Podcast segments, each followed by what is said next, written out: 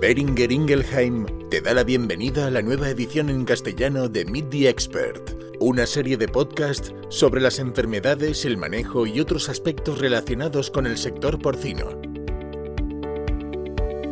Buenos días a todos y bienvenidos a este nuevo podcast de Beringer Ingelheim. Hoy abordaremos la importancia del arranque del lechón en transición junto a José Antonio Baró y Eugenio Sánchez. Buenos días, chicos. Buenos días. Buenas. Para, para, que los que no los conozcáis os los presento. José Antonio Baró se licenció por la Universidad de Murcia en veterinaria y posteriormente cursó el máster en patología y producción porcina por la UAB. Lleva más de, de 30 años de experiencia en el sector de la porcinocultura y actualmente se centra en el ámbito de la nutrición. Nos acompaña para ofrecernos su experiencia en este punto tan importante de la producción porcina. Y por otra parte estamos Eugenio Sánchez y Gloria Bella. Ambos formamos parte del equipo de, la empresa de Beringer Ingelheim. Empezamos en el año 2018 y anteriormente estuvimos trabajando 10 años en empresas integradoras de la zona centro y noroeste. ¿Qué os parece si para empezar hacemos un, un breve resumen de lo que ocurre en este momento tan importante que es el destete? Perfecto. Bueno, pues buenos días José, buenos días Gloria y buenos días a todos los oyentes de este podcast. Nada, para meternos en materia, bueno, pues sabemos que, el destete es uno de los momentos más delicados y que genera un gran estrés a, los lechones, consecuencia de una serie de cambios muy importantes y que suceden además todos en un mismo periodo y, muy corto de tiempo. Esos cambios como son esta, el pasar de esa dieta líquida y caliente que es la leche a, un pienso sólido y, frío, el cambios de alojamiento y de, y de, reagrupamiento que hay en los animales, eh, el pasar de un sistema inmune inmaduro y esa pérdida de protección de inmunidad maternal que eh, nos abre una ventana eh, inmunitaria para susceptible a procesos infecciosos y un cambio en frecuencia de alimentación que va marcada por los ciclos de la estación de la madre a pasar una alimentación al libitum y que, y que puede crear problemas también. ¿no? Entonces, por tanto, eh, vemos que, que todo este, este, esta fase de, de, transición es un punto crítico en la producción y cómo ves esta fase post-destete en la actualidad, José, eh, con los nuevos condicionamientos actuales en la producción porcina? Bien, como has dicho, es una fase estresante, ya he explicado bien el cambio de instalación, las condiciones ambientales, el cambio de dieta líquida a sólida, pero además se va a producir un cambio de flora. Normalmente la flora digestiva del lechón es casi una copia, entre comillas, de la flora enzimática, o sea, de la flora de la cerda. También se va a producir una maduración digestiva o un cambio enzimático en la, en enzima digestiva, pasando de una lactasa como enzima principal a una amilasa. Y además, lo que tú dices, los nuevos condicionantes, como es, en su momento fue la retirada de la colistina, pero teníamos el salvavidas del óxido de zinc. También se produjo hace un par de años la bajada de los niveles por los límites máximos permitidos de cobre. Y actualmente el siguiente desafío nos vamos a enfrentar a la retirada total del óxido de zinc en el, en el año que viene, en junio del 2022. Y además esto va a coincidir, toda esta fase que estamos comentando, con la aplicación de vacunas en el lechón en un momento tan crítico como, como este que hemos comentado. ¿no? Sí, es que sin duda es una fase con muchos retos, ¿no? Y podemos decir que ya hemos superado algunos, como la retirada de la colistina con el programa Reduce Colistina, que ha sido un éxito del sector y todos nos enorgullecemos de esto, pero ¿cómo ves ahora este reto sin nada de óxido de zinc, José Antonio? Bueno, la retirada de la colistina ya supuso un cambio de estrategia y ahora sin óxido de zinc vamos a enfocarnos más en, esas estrategias que tan buenos resultados nos dieron. Así, por ejemplo, en, dietas, pues el uso de materias primas alternativas, arroces, cereales extrusionados, fuentes de proteínas más digestibles, concentradas de proteína, pescado versus no pescado, y también, y fundamental, el, uso de, aminoácidos esenciales porque vamos a tener que bajar la proteína, la proteína como un factor limitante a la hora de, de, tener o procurar una buena digestibilidad. Entonces, hasta ahora se estaba trabajando con los cinco aminoácidos esenciales, lisina, metionina, treonina, valina, y ahora estamos incorporando la isolucina, que nos permite, o era el factor, o era el aminoácido más limitante, como, como bien sabéis, y de hecho ahora recientemente se está, se está viendo el uso de la histidina sintética. Sí, yo recuerdo también este, con, en este punto que estás tratando, recuerdo que se, se comenzó cuando, bueno, los primeros problemas de retirar, ir reduciendo óxido de zinc o ir retirando colistina, se redujo tanto la proteína que, nos faltaba hasta crecimiento de los animales y, tampoco es quizás ese, el objetivo, ¿no? O sea, al final eh, que, para no tener eh, procesos digestivos bajemos tanto la proteína que no nos crezcan no es la solución y, yo creo que eso es lo que ya se está solucionando con, el tema de este uso de, los nuevos aminoácidos que, que, eh, que, consiguen mantener esos niveles de, proteína y de crecimiento, ¿no? manteniendo unos, unos, unas exigencias de digestibilidad. ¿no? es correcto. Antes lo que, lo que se estaba limitando es única y exclusivamente proteína y trabajando con esos cinco aminoácidos esenciales que estábamos comentando. Y el factor que más, que más nos estaba limitando en este caso era la isolucina, ¿no? que, que, su, o, el equilibrio de todos estos aminoácidos sobre lisina. Y además, actualmente se están incorporando otras herramientas como son el uso de, nutracéuticos, basados la mayoría en ácido orgánico, de cadena corta, media, aceites esenciales, sintéticos naturales, extractos naturales de plantas. También se ha trabajado mucho en el tema de probióticos o prebióticos con el fin de modular la, flora digestiva, pero aún así tenemos, bueno, y cada vez más la existencia de cepas de coli F4, F18, ¿no? Y hay que trabajar también a niveles, a niveles preventivos en este aspecto. José Antonio, con todo lo que comentas, lo que vemos es que se está trabajando y, se ha trabajado, se viene trabajando muchísimo desde hace un tiempo ya para mejorar a nivel nutricional en esta fase. Al final, lo que sabemos es que en producción mm, todo lo que hagamos tiene que ser rentable ¿no? y buscamos siempre esa máxima rentabilidad en todas las fases. ¿El uso de estas nuevas estrategias ha encarecido el precio de alimentación en este periodo? Bueno, la respuesta, la respuesta es sí. Lo que, no, no, hay que, no hay que dudar y decir, oye, esto que estamos sacando el mismo precio de pienso, el coste. No, no, el pienso, el pienso es más caro. El pienso es más caro definitivamente. Pero bueno, hay que ver las ventajas, ¿no? Las ventajas de no usar el óxido de zinc, aparte de las ventajas legales, ¿no? Porque va a resultar prohibido. Eh, el, óxido de zinc tiene también una, serie de ventajas, como limitar la ingesta, ingesta de pienso por parte del animal, Ah, el uso de, fitasa se ve comprometido por la presencia de tanto óxido de zinc, ¿no? Eh, limita su, ámbito de actuación. Y el coste final yo creo que es rentable, a pesar del incremento de, precio del pienso, si conseguimos hacer una transición alimentaria adecuada y sin generar problemas digestivos. ¿no?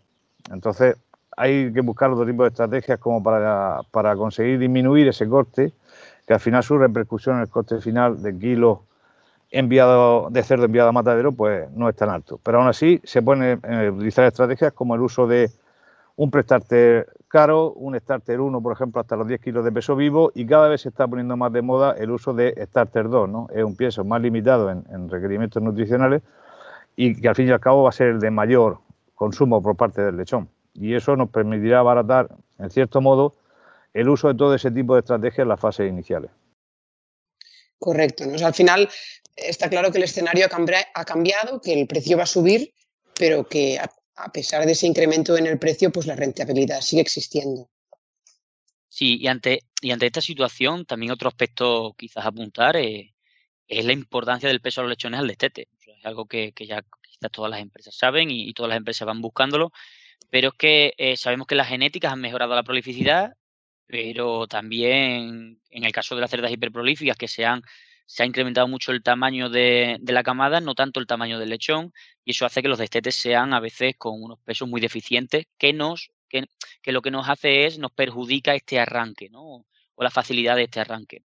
Y claro, a lo mejor es cuestión de, plantearse y si con este tipo de cerdas tenemos que ir sí o sí a destetes a, a, cuatro semanas en vez de tres, ¿no? O plantearnos esta discusión. De cara al lechón, mm, la cerda produce suficiente leche hasta las cinco semanas, entonces eso no, no es un problema tenerlos hasta las cuatro. Eh, la edad y el peso vivo al, destete, que es uno de los principales objetivos, eh, nos benefician el rendimiento posterior. Y es que ya no solo que nos, nos beneficie por ganancias media diarias y, por pesos después de salida de transición y demás, sino que la mortalidad también cae en esta fase 2, ¿no? que a veces es muy acusada y ya vemos que en los últimos años los datos de SIS Consulto nos dice que, cada vez vamos subiendo en, en las transiciones. Por último, inmunitariamente para el lechón, que sabemos que nos genera una, eficiente inmunidad activa hasta pasados más de los 21 días, pues manteniéndolos con la madre estas cuatro semanas se acortaría esta, esta ventana inmunológica. Bueno, también podemos hacer otras consideraciones sobre, sobre la cerda, ¿no? Pues se ha comprobado que el destete a cuatro semanas eh, va a reducir o, al menos no va a variar el intervalo de este de, de, celo, se va a reducir el intervalo de este de cubrición fértil en definitiva, el aumento del tamaño de la camada para una, por una mejor involución uterina, al estar ese periodo de, tiempo más, más extendido de, descanso del útero. Y el síndrome de la, segunda de la segunda camada se va a reducir, más en esta cerda hiperprolífica. La fase de catabolismo, anabolismo durante la lactación de la cerda pues va a ser mejor, mejor evolucionada. Por tanto, yo creo que cuando trabajamos con este tipo de cerdas parece razonable retrasar el destete alrededor de las cuatro semanas. A pesar del menor número de partos cerda y año, se suple perfectamente con el aumento de la prolificidad de este tipo de, de Claro, y además hay, hay, hay estudios, ya, no estudios eh, bueno, científicos, sino eh, gente de producción, grandes empresas y tal, que ellos hacen sus propias, sus propias pruebas y, lo que todos, todos apuntan y todos nos, dicen es que a mayor peso al destete aumentamos esa ganancia media diaria en la fase en la fase 2 y por tanto acortamos los días en las transiciones que cada día son más escasas las plazas porque se crece en número de cerdas, se crece en prolificidad, pero mm, raramente a veces se crece en plaza de, destete y también se mejoran los datos de cebos, ¿vale? Con la escasez de cebos que hay, el incrementar esa rotación y esa ganancia media diaria es muy importante. Algunos apuntaban que un kilo extra de peso vivo al destete representa 8, 8, o 12 días menos de engorde. Y eso al final es mucho dinero para una estructura.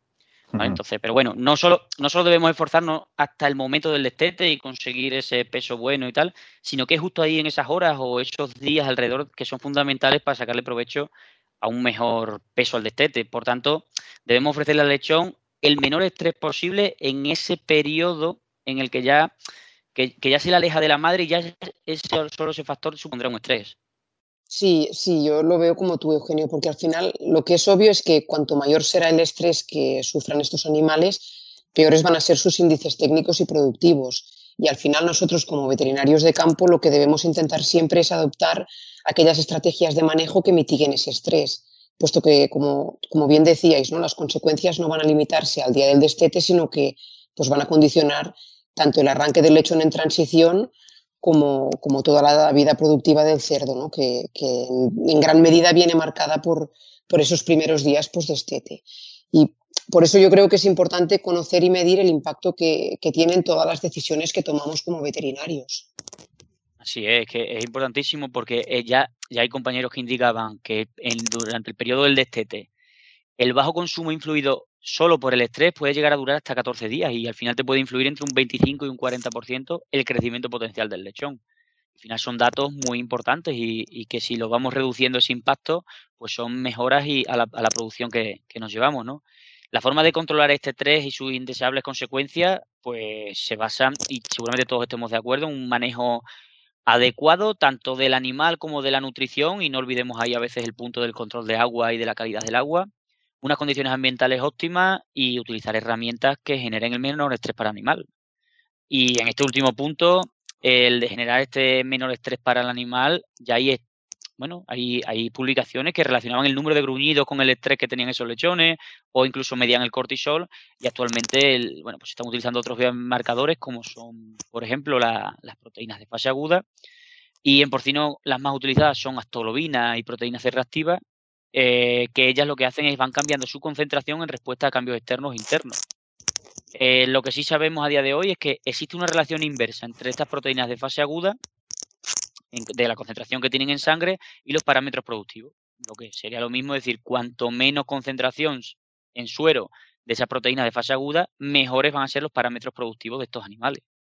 Así es, Eugenio. El destete está descrito como uno de los momentos que generan más estrés en la vida del lechón, lo lo hemos venido diciendo durante todo el podcast, ¿no? Pero es que además el hecho de separarse de la madre, si le añadimos pues factores que hemos comentado como el cambio de dieta, el transporte, el establecer nuevas jerarquías, lo que estamos consiguiendo es que este aumento en las proteínas de fase aguda pues sea todavía mayor y se afecte el crecimiento del lechón no solo en la fase de destete, sino también el rendimiento productivo a lo largo de la fase de cebo. Sí, además los valores de actoglobina, solo por, porque se produzca el destete, solo la separación esa de la madre y, toda la situación que le produce el lechón, ya se indican que hay valores de, de 1.6 miligramos mililitros. Entonces, ¿podrían a lo mejor protocolos vacunales menos seguros y demás afectar a este momento tan delicado y relevante en la producción? Pues sí, ahí existen una subida en, los biomarcadores solo por el hecho del destete y, se ha demostrado en, diferentes estudios que la vacunación del lechón con según qué excipientes no tan seguros pues pueden llegar a inducir una respuesta de 2 miligramos mililitros, lo que supondría un estrés mayor incluso al del propio destete del animal. ¿no? Nuestro compañero de, de, Beringer, Iván Hernández, realizó hace unos años un estudio en el que se vacunaban cerdos postdestete frente a micoplasma y circovirus con diferentes vacunas comerciales y en el que pues en el que se vio que la magnitud de la respuesta inflamatoria mediada por aptoglobina y por proteína C reactiva, ¿no? estos biomarcadores, estas proteínas de fase aguda tras la vacunación, variaba en función del, de la combinación de vacunas que se había utilizado en función del protocolo vacunal. ¿Esto qué nos permite? Pues al final nos permitiría seleccionar el protocolo vacunal que se considere de mayor interés para, para cada caso, ¿no? para cada explotación. Eh, ¿Por esto a veces se ha recomendado la vacunación en maternidad? Sí, sí que es verdad lo que comentas, José Antonio, que, que, a veces ¿no? se ha recomendado la vacunación bajo madre porque parece que mitiga los efectos adversos de una vacunación, pero en realidad no es del todo así. No es del todo así. Lo que ocurre es que vemos lechones tumbados y creemos que están descansando en la manta cuando realmente están febriles y se están saltando ciclos de lactación. Y a nivel de campo hemos, lo hemos medido y hemos visto que, pues que estas vacunaciones bajo madre también provocan un incremento de temperatura y afectan la ganancia media diaria y, las proteínas de fase aguda. Y dependiendo del tipo de adyuvante, sí que se observan pues, diferencias significativas afectando al crecimiento en estos días tan críticos. Me, saliendo un poco del, del, contexto ahora del lechón, me, ahora que esto que estás diciendo, Gloria, me recuerda un poco al, entorno COVID en el que estamos y, que todos los días estamos hablando ahora de, de las vacunas que nos van a poner, que si Pfizer, Moderna, AstraZeneca, etcétera, y, quizás ahora cuando más se está hablando, ya no solo en nuestro, en nuestro área de profesión, eh, de lo importante que es la seguridad de las vacunas, ¿no? Eh, estamos buscando que den las menores reacciones posibles para no repercutir al, al, día a día de las personas o al bienestar de estas personas. Y, y quizás es que lo encuentro totalmente extrapolable a, lo que estamos hablando ahora mismo del, porcino, ¿no? Eh, es, eh, por ejemplo, una empresa que al final vacunen a sus operarios eh, con una vacuna más reactiva y sus operarios se tengan que coger uno o dos días de baja y tal por la reacción postvacunal, pues al final hace que eso no sea tan rentable, ¿no? Pues, pues lo mismo es en un lechón, un animal que apenas no tiene reacción postvacunal, podrá estar sin saltarse comidas y, produciendo al, al, ritmo que tiene que producir y, expresando su máximo potencial, ¿no? Entonces, pero bueno, es algo que, seguramente cada, cada vez haya más capacidad de análisis y actuación sobre la seguridad de las vacunas y podamos ir mejorando. Y hay otro punto que, que, que antes hablando me gustaría apuntar, que es el tema de, de, del tema de la moxicilina. ¿Cómo ves tú, José Antonio, el tema de, de, de cómo enfocaremos el, la reducción de la moxicilina que se prevé también llevar? ¿Lo llevaremos al mismo ritmo que se hizo con la colistina? O Hombre, la ventaja que tiene hoy la moxicilina eh, frente a la colistina es que se ha, se ha adjudicado al grupo 1 de clasificación de medicamentos y, y esto facilita y permite el uso controlado, ¿no? durante periodos periodo limitados de tiempo y, y, sin mayor problema, ¿no? sin necesidad, por ejemplo, de antibiogramas como para otros antibióticos.